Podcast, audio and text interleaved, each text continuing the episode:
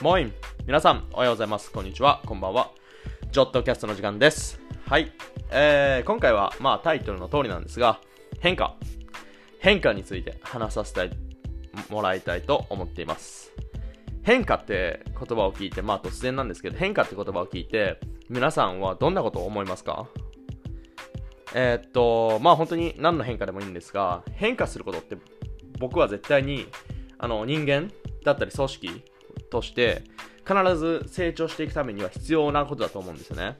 変化がない人間や組織に成長はないと僕は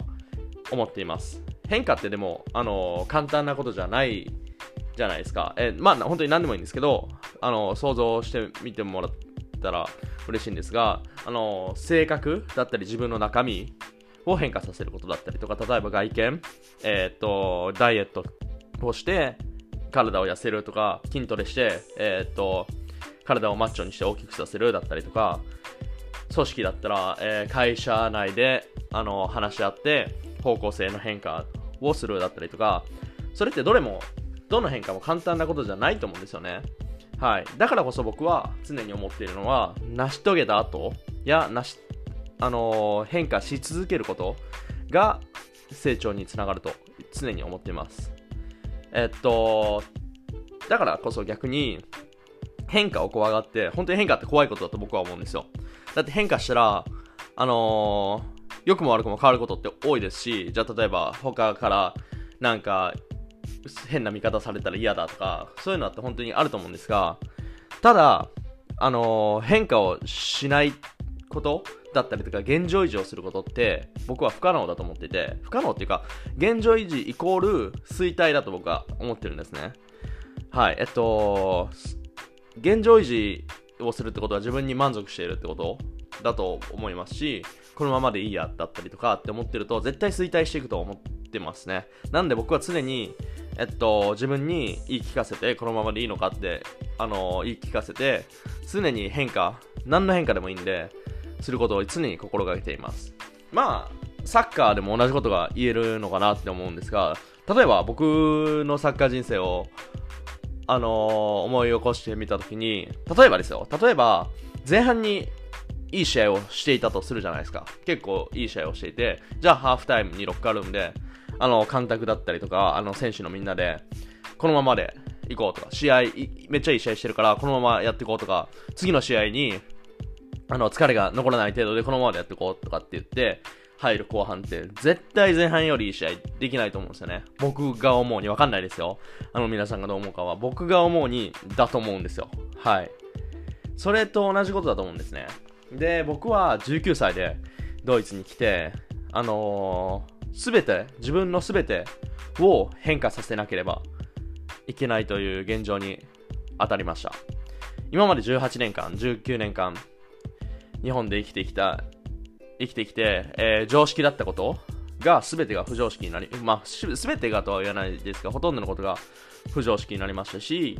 えー例えば語学だったり、生きる環境、周りの人、周りの関わる人だったり、食べ物だったり、まあ、ほぼ全ての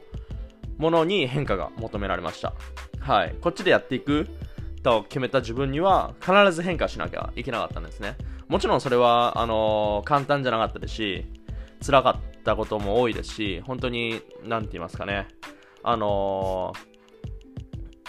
簡単なことよりも辛いことの方が多かったです。はい。えーだからこそ、まあ自分で言うのもなんなんですが、僕は自分で思うのは、僕の生まれ育ちは日本なんですが、大人になった環境、19歳とかってまだちょっと、あの、僕はそうだったんですけど、子供じゃないですか。で、今はもう26歳、今でもまだまだあの未熟者なんですが、大人になれた環境、大人になった環境っていうのはドイツだったなって僕はいつも思うんですね。あの、親元を離れて、誰も知らないような環境に身を置いて、あの、こっちで変化をし続けていった環境ってドイツだったんですね、僕は。だから、育った環境とは言わないですが、大人になった環境は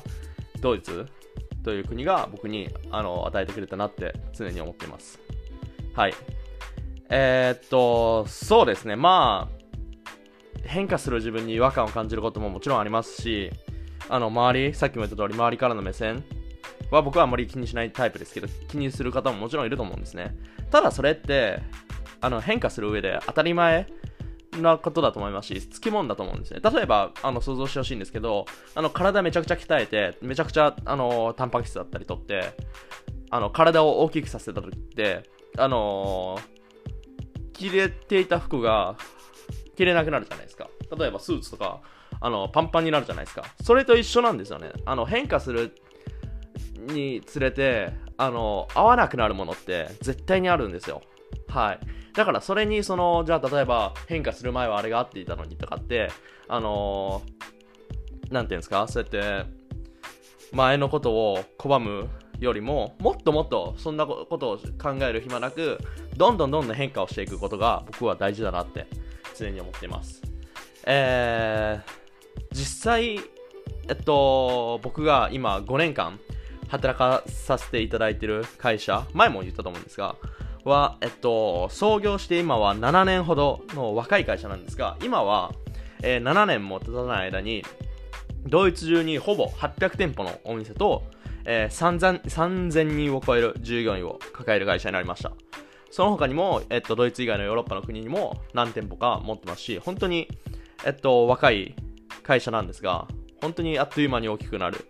という会社で、僕は本当に、あの、会社が大きくなって、いく、成長していくとこを一緒に体験させてもらっています、ここまで。はい。えっと、それで一番思うのは、まあ本当に周りからも聞かれることはありますし、どうやってその会社ってそんなに大きくなったのとかって聞かれることはあるんですが、まあそれって本当に、あのまあ難しい質問だなって常に思ってたんですけど、ちょっと考えてみると、まあこれも一つ、理由の一つかなって思うんですが、あの、変化していくことを会社は辞めないんですね。僕の会社は常に変化していきます。本当にちっちゃいことでも大きいことでも、えっと、もう本当に、あの、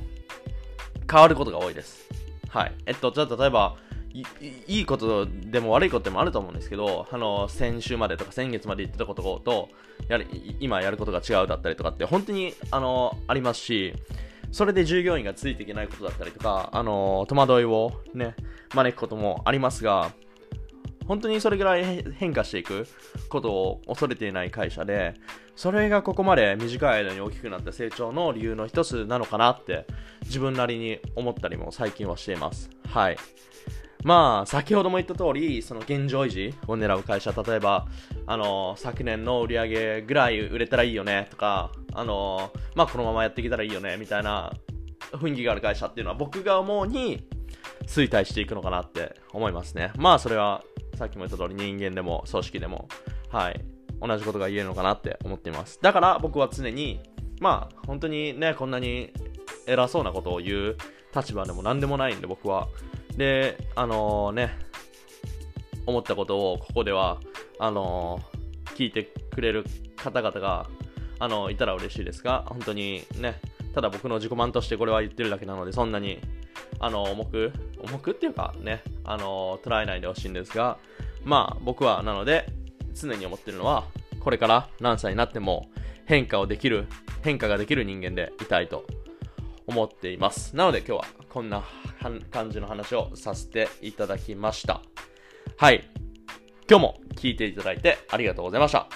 また次回もよろしくお願いします。今日も最高の一日にしてください。チャオチャオ